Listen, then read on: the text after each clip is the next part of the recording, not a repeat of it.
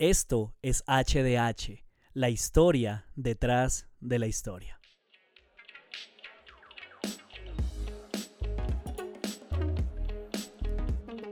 Bien, episodio número 3 de este podcast que lleva por título en el día de hoy Sano por fuera, pero enfermo por dentro. Sano por fuera, pero enfermo por dentro. Quiero darles la bienvenida a todas las personas que se están uniendo. De verdad que es muy bonito eh, estas dos semanas que, en que hemos podido tener estos dos primeros capítulos, ir viendo cómo el número de, oyentes eh, va incrementando. De verdad que eso es un motivo de alegría porque quiere decir que hay personas que están interesadas en invertir en su propio crecimiento eh, teológico, en su crecimiento espiritual, en su crecimiento relacional y eso es un motivo, pues como les digo, de, de, fuerza para que yo también eh, siga produciendo este tipo de contenidos.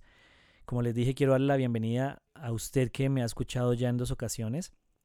Y hoy es la tercera, o a usted que me escucha por primera vez también. Quiero que se sienta bienvenido, que haga parte de este salón de clases, de este grupo de aprendices que tenemos hambre, que queremos seguir creciendo, que queremos seguir avanzando, que entendemos que en Dios siempre hay muchísimo más y que pues por obvias razones no queremos detenernos. Gracias también a las personas que eh, nos han estado siguiendo en el perfil de Instagram, hdh.podcast. De verdad que también hace que la, que la voz se corra para que aún en lugares que no nos imaginamos, pues este mensaje pueda tener cabida.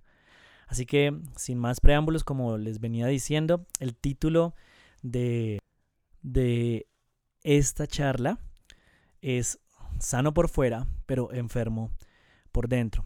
Y con esto quiero introducir esta semana y la próxima para hablar acerca de em, formación espiritual. Quiero que hablemos acerca de, de acuerdo a la palabra, de acuerdo a, a la academia, cómo realmente podemos crecer espiritualmente, cómo nos formamos y cómo podemos llegar a alcanzar, digámoslo de alguna manera, la, la estatura de Jesús, que es nuestra meta.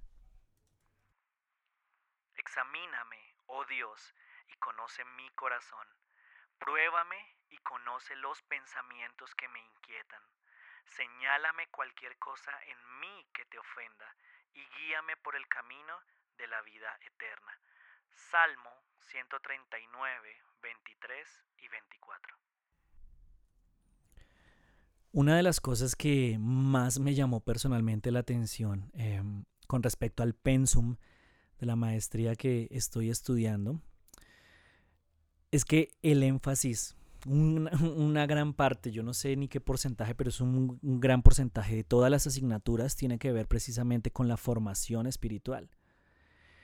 Entonces eh, nos, nos hacen ver que si bien es importante que tengamos conocimiento histórico, que tengamos conocimiento teológico, que tengamos conocimiento hermenéutico, que tengamos conocimiento de lenguas antiguas y geográfico, antropológico, sociológico, es bastante vital tener una formación pues que comience desde adentro hacia afuera, desde nuestro corazón, desde lo profundo de nuestro ser. Y es que eh, de manera para introductoria también, para el material que les quiero compartir, no podemos negar que existe una fuerte conexión entre las emociones y la vida espiritual. Es tan grande esta conexión que puede llegar a afectar la forma en que yo me relaciono con Dios y con quienes me rodean. Y si no, creo que em, e-, es fácil ilustrarlo, ¿no?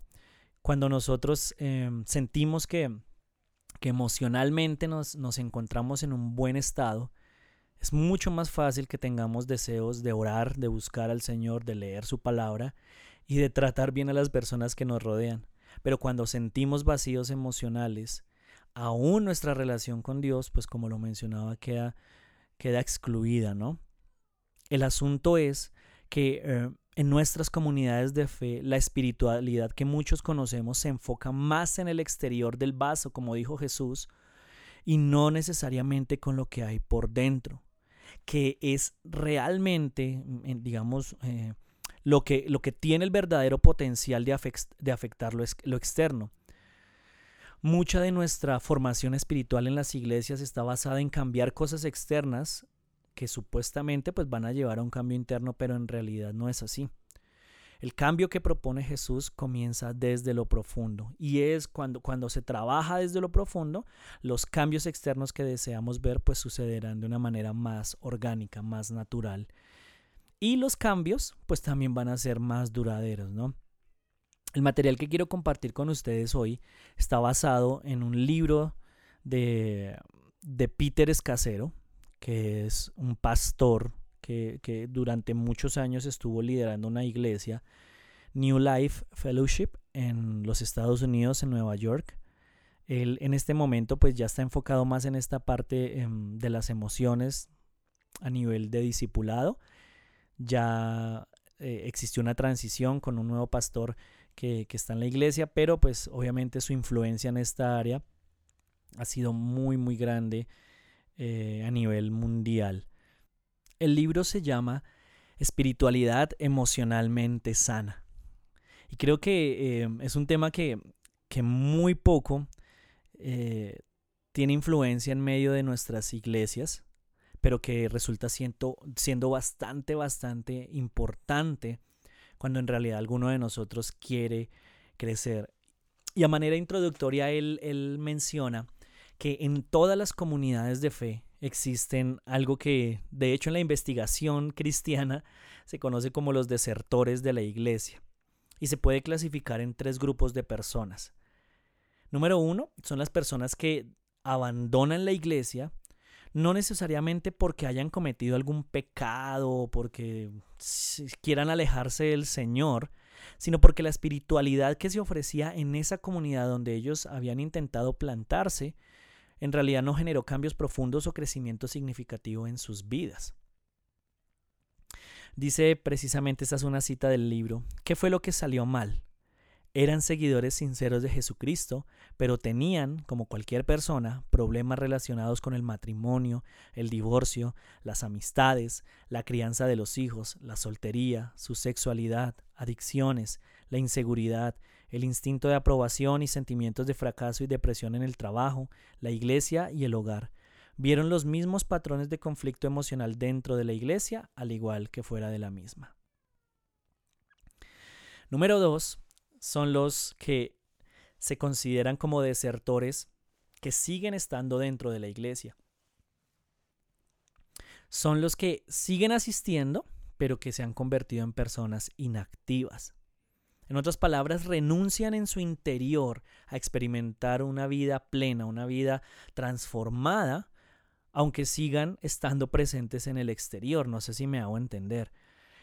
dentro de sus corazones ya han renunciado a que pueda haber algo mejor que lo que están experimentando, pero en, en, su exterior pues siguen haciendo parte de una, de una comunidad abrazan la comodidad, abrazan la complacencia y se conforman sencillamente con asistir y tener experiencias espirituales ocasionales que los hagan sentir vivos. Y en el tercer lugar aparecen los que abandonaron los desertores de la fe por completo. Fueron aquellas personas que sintieron en su corazón que no estaban avanzando en su caminar espiritual, que se estaban engañando, que lo que les prometieron no era la realidad. Además, Quizá muchos de ellos se dieron cuenta que esos hermanos que entre comillas se veían más espirituales en realidad eran los más hipócritas. Así que yo le pregunto en este momento, ¿usted alguna vez se ha sentido así? ¿Usted se podría identificar con uno de estos tres grupos de personas? Pues mientras usted lo consulta, mientras usted reflexiona, déjeme contarle que yo sí. Porque em, muchas veces vimos como temas como la introspección eran considerados tabú durante muchos años en muchos contextos cristianos. Estos temas eran considerados hasta herejías. Pero el asunto es que como nos enfocamos solamente en tratar lo externo, Jesús solamente eh, tocó superficialmente y no de manera profunda áreas que necesitaban ser transformadas, a pesar de que muchas personas llevan años y años siendo cristianos. Pero aquí es donde entra entonces la verdad transformadora que, el pastor Peter nos comparte y que me gustaría también que ustedes tuvieran presente y es la siguiente. La salud emocional y la madurez espiritual son inseparables. La salud emocional y la madurez espiritual son inseparables. Mi forma de ver a Dios y a mí mismo siempre, esto es un ejemplo personal, estuvo influenciada por las marcas emocionales de la infancia. Eh, a manera de testimonio, si de pronto usted conoce mi historia, puede adelantarse y saltarse esta parte, pero si no la ha escuchado o si quiere volver a escuchar, pues le invito a que me preste atención. Yo crecí en un hogar cristiano, eh, fui criado por mis abuelos, em, no crecí con mi papá, ni no crecí tampoco con mi mamá. Y de una u otra manera, aunque tuve el rol y la figura paterna y materna siempre presentes, hay vacíos que se van creando a nivel emocional, inseguridades que se van forjando al no tener a, papá y a mamá. Mm, si bien yo estoy agradecido con mis abuelos porque Dios los utilizó para que suplieran esas necesidades, debo confesar que durante mucho tiempo batallé con, con bastantes, bastantes inseguridades y yo creo que todavía quedan algunos lastres de esas situaciones. Y, yo creía que todo estaba bien, ¿no? Yo creía que todo estaba en buen estado porque yo pues, venía a la iglesia, estaba siendo un muchacho medianamente juicioso, asistía a todas las reuniones que podía, hacía parte del grupo de niños, luego el grupo de adolescentes, bueno, todo, todo lo que, lo que uno diría que, que es lo correcto de hacer. Pero cuando llegué a la edad de, de 14 años, tuve la oportunidad de ir a un campamento de jóvenes, de esos que ya no se ven, debido a la situación que estamos viendo. Pero fue algo de verdad eh, transformador para mí. Este campamento fue organizado por una organización a la que pertenece la iglesia, en la que yo me encuentro plantado. Y las personas que venían a dirigirlo pues eran personas del extranjero. Y uno de ellos, el pastor William, todavía recuerdo su nombre, es una persona que, que, admiro, que, quiero desde lo profundo de mi corazón, mm, tuvo la oportunidad de enseñar uno de los últimos días. Yo los primeros días, la verdad, estuve muy reacio, eh, aunque pues los temas eran interesantes, todo estaba bien, pero pues no, no había sucedido mayor cosa, hasta que una noche él tuvo la oportunidad de enseñar. Y desde el principio a mí me capturó la forma en que lo hizo porque no partió de la palabra con un texto bíblico, sino comenzó a contar una historia. Una historia que en última se relacionaba demasiado con mi propia historia. Y cuando ya terminó de contar todo el testimonio, él mencionó diciendo que él era la persona de la cual había estado hablando durante ese tiempo. Luego lo llevó, enlazó esa, esa, ese testimonio con la palabra. Y no, yo quedé mejor dicho, eh, conectado, de verdad me, me movió muchísimo el corazón. Y en ese momento entonces él pidió específicamente la instrucción que dio fue que las personas que habían crecido sin padre se acercaran para recibir pues una oración. Y yo pues bueno, luego de ver que, que un amigo se, se, arriesgó, pues yo dije, bueno, no soy el único, entonces sí voy a pasar. Pasé y luego solicitó él a, varios pastores que se encontraban allí que se acercaran a cada uno de nosotros como muchachos mm, y que oraran. Luego de un momento de estar orando, eh, él dijo las siguientes palabras. Señor, a medida que los pastores van a abrazar a estos muchachos, yo te pido que ellos puedan experimentar el abrazo del Padre. Y cuando el pastor que estaba a mi bueno, que estaba a mi lado más bien, que ni me di cuenta quién era, me abrazó, yo sentí que algo en mi corazón, en lo profundo de mí, se derrumbó, algo que, que se quebrantó. Y de hecho cuando yo abrí los ojos, eh, me di cuenta que estaba de rodillas, que estaba llorando, porque sentí realmente lo que era ser abrazado por un padre, un padre que yo no tuve. Y, y me di cuenta también de lo siguiente, había cosas que en mi corazón todavía no habían sido sanadas.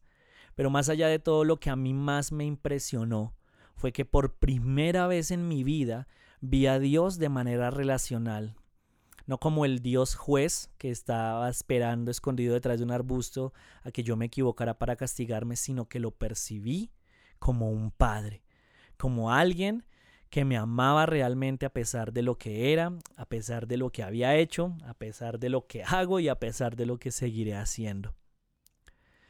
Y esa experiencia significativa que trató con partes de mis emociones, fue, fue una, un, un momento crucial que ayudó a que mi relación con Dios precisamente se fortaleciera.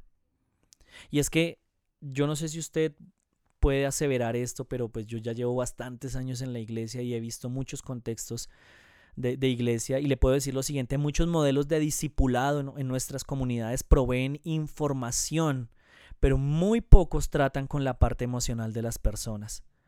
Y con esto no quiero decir que estos modelos de discipulado no nos hayan ayudado, la forma de predicar no nos haya ayudado. Claro que sí, porque nosotros también hemos sentido a Dios, hemos visto cómo Él obra a través de nuestras vidas en esas situaciones, pero cuando, cuando falta tratar la parte emocional a veces se quedan corto, cortos.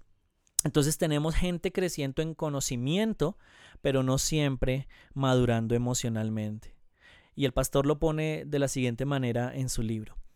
Debido a que la gente tiene experiencias espirituales reales y provechosas en determinadas áreas de sus vidas, como el servicio, la oración, las lecturas de la Biblia, las fraternidades, piensan equivocadamente que les está yendo bien, incluso si su vida social y mundo interior no están en orden este, entre comillas, progreso aparente, entonces les da una razón espiritual para no tomarse el duro trabajo de madurar y así solamente se engañan.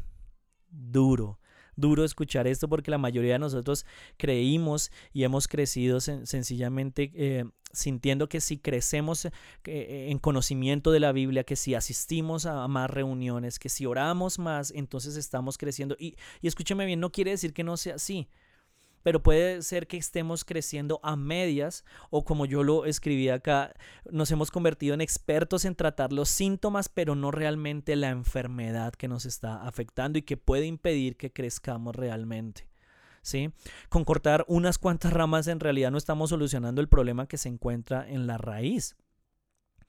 El autor presenta un ejemplo que me parece bastante interesante y que creo que puede ayudar a que muchos de ustedes también entiendan lo que, lo que quiero contarles. Y es que él dice que de la misma manera en que eh, eh, un iceberg, quiero que se imaginen un iceberg.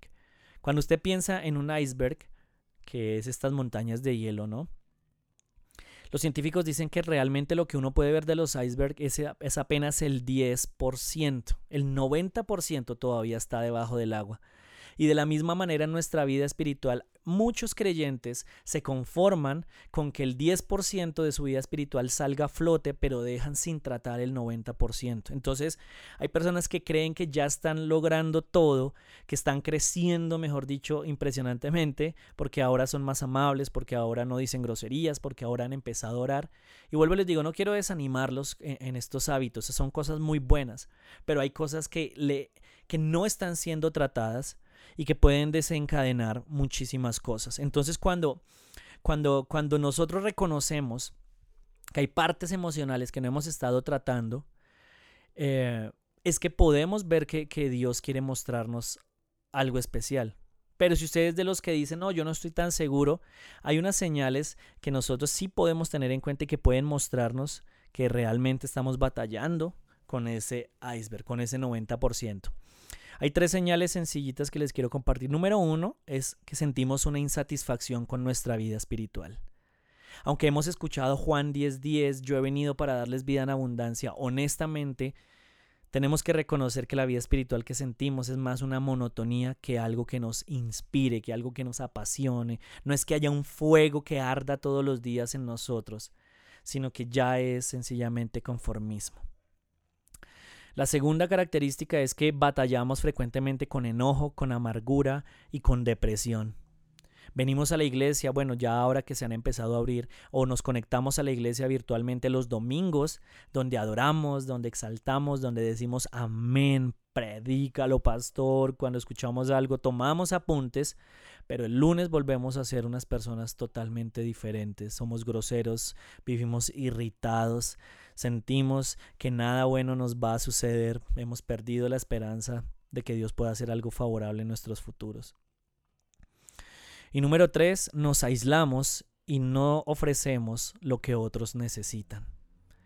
Entonces creemos que estamos batallando por nuestra cuenta y, dejamos de, de, o sea, nos ensimismamos tanto que nos olvidamos que hay gente a nuestro alrededor que sigue necesitando de un esposo, que sigue necesitando de su amigo, que sigue necesitando de su líder, que sigue necesitando de su pastor, que sigue necesitando de su jefe, de su compañero de trabajo, que sigue necesitando de nosotros. Y cuando eh, el autor toca este tema en el libro, la confrontación que tuvo con su esposa fue tan tremenda que de verdad a mí me, me, me, confrontó también, pero me conmovió y yo dije, no, tengo que compartir literalmente cómo él describe esta situación y es de la siguiente manera, su esposa se da cuenta que él está enfocándose demasiado en él, demasiado en la iglesia y se está olvidando de que sigue siendo esposo, de que sigue siendo papá. Porque él creía que al estar haciendo eso, entre más hacía para Dios, más estaba con Dios, pero no era así. Así que su esposa viene y Dios bendiga a las esposas por tomarse esa tarea de decirnos las cosas también a nosotros. Y le dice lo siguiente, Peter, fui más feliz de soltera que casada contigo. Me bajo de esta montaña rusa. Te amo y me niego a seguir viviendo de esta manera. He esperado, he tratado de hablar contigo, pero no escuchas, no puedo cambiarte. Y eso depende de ti. Yo voy a continuar con mi vida estaba completamente decidida y agregó, ah, sí, a propósito, ¿la iglesia pastor? Pues la abandono. No vale la pena seguir tu liderazgo. Tremendo. A veces nosotros nos conformamos con mostrar externamente cosas, pero solamente los que están cerca y Dios realmente saben que hay un 90% que sigue escondido y que no estamos dispuestos a tratar.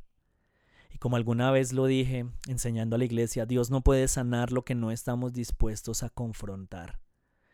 A veces creemos que más años en el Señor nos van a hacer más maduros, pero no es así. A veces más años en el Señor caminando con Jesús no nos hacen más maduros, sino más obstinados en nuestras verdades y por lo general asociamos madurez con tiempo, posiciones o conocimiento, pero no es así.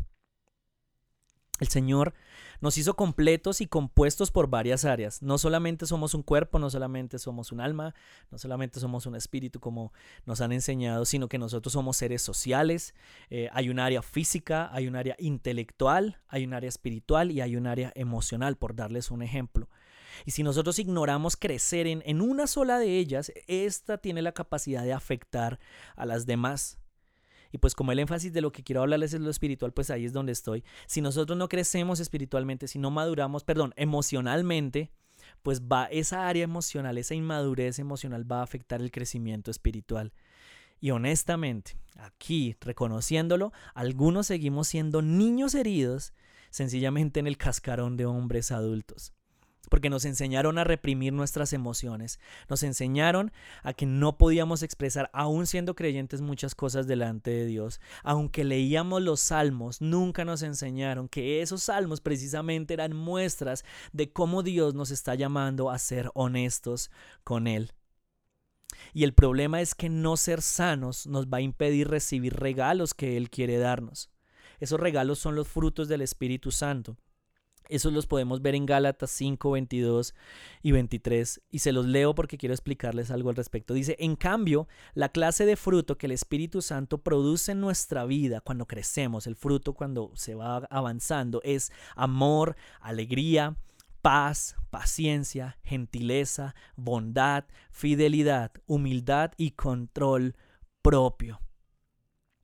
Entonces, muchos de nosotros hemos eh, aprendimos nos enseñaron que debíamos ser llenos del Espíritu Santo, pero desafortunadamente nos dieron una verdad incompleta. Y yo no estoy diciendo que nos enseñaron mal, pero sí nos enseñaron de manera incompleta porque la llenura del Espíritu Santo no solamente se manifiesta en experiencias que tenemos con Él, experiencias espirituales, sino que aquí la Biblia nos dice que esa llenura que cuando se está creciendo que tener al Espíritu Santo se manifiesta es en frutos. Y, por lo general es, tremendo porque en, el libro el autor presenta la definición que yo quisiera compartirles de cada uno de esos, de esos frutos. Son frasecitas muy pequeñitas, pero yo quiero que usted las reflexione. Ahí dice que el fruto del Espíritu Santo comienza con amor. Y el autor lo define como que amor es cariño hacia los otros, sin excepción de personas, sin hacer excepción de personas. Alegría hace referencia a la plenitud de la vida, estar en contentamiento.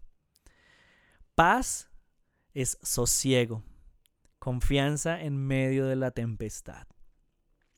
Paciencia, esto me pareció impresionante, es seguir con buena voluntad mientras espero.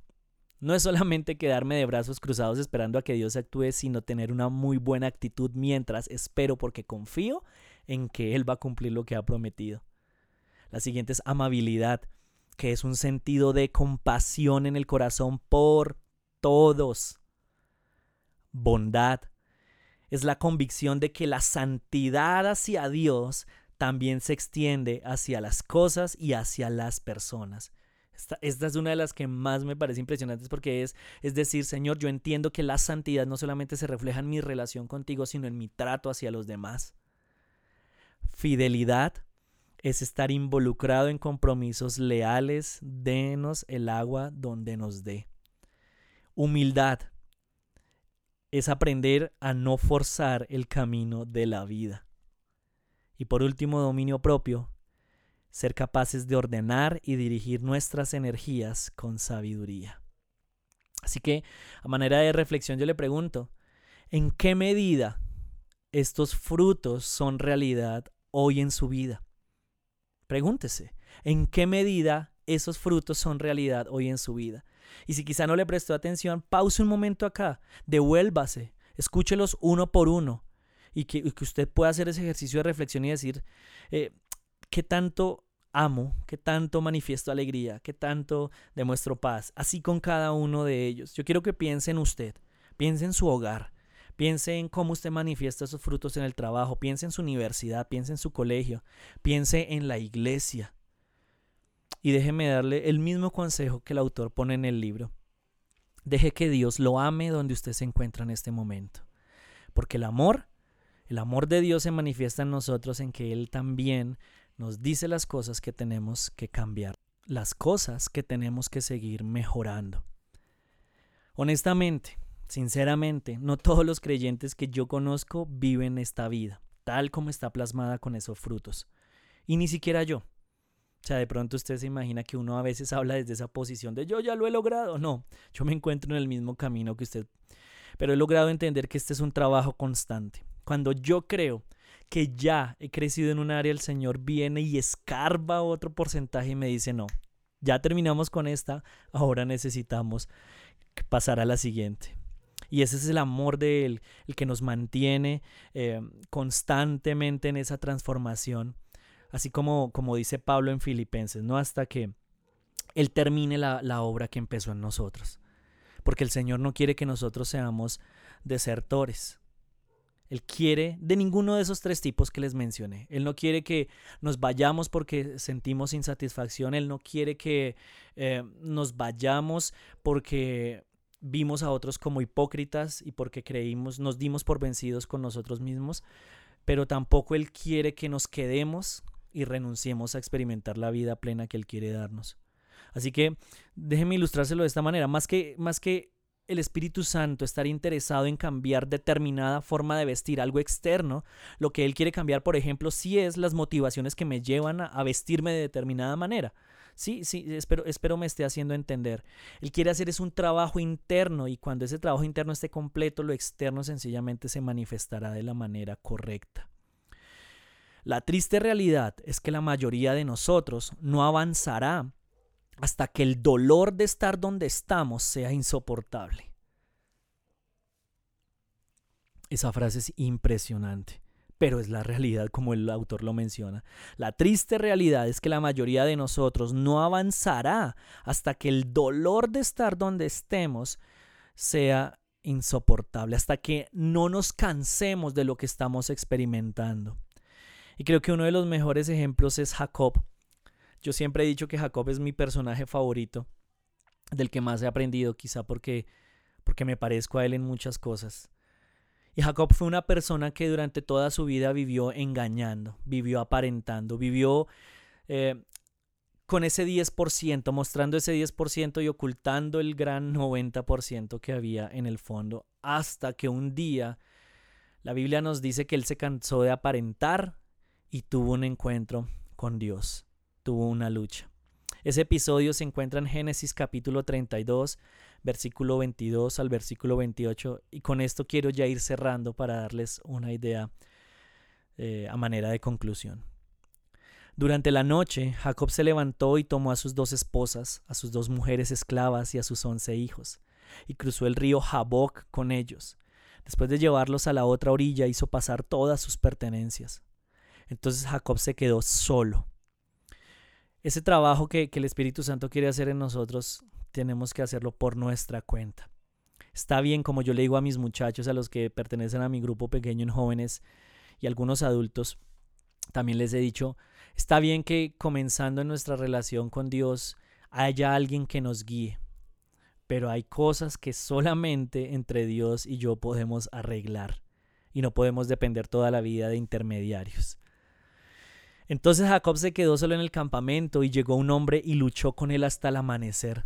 Cuando el hombre vio que no ganaría el combate, tocó la cadera de Jacob y la dislocó. Luego el hombre le dijo, déjame ir, pues ya amanece. No te dejaré ir a menos que me bendigas, le dijo Jacob. Pero si usted se pone a pensar, ¿acaso él ya no había recibido una bendición de su papá años antes cuando se hizo pasar por su hermano? ¿Saben? Eso es algo bastante interesante, ¿no? Que aunque queramos aparentar que somos bendecidos, que somos felices, ese 90% que solamente Dios y nosotros conocemos nos demuestra que no es así, que necesitamos que sea Dios el que haga lo que quiera en nosotros. ¿Cómo te llamas? preguntó el hombre. Jacob, contestó él.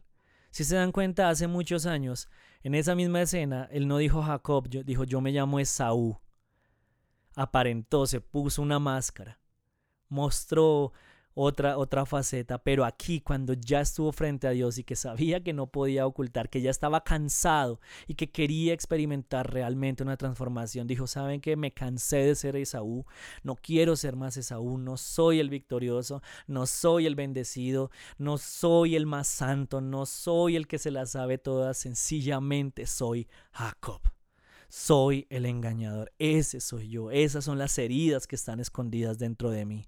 Y cuando él confesó, la respuesta del Señor fue la siguiente, tu nombre ya no será Jacob, le dijo el hombre, de ahora en adelante serás llamado Israel, porque luchaste con Dios y con los hombres y has vencido.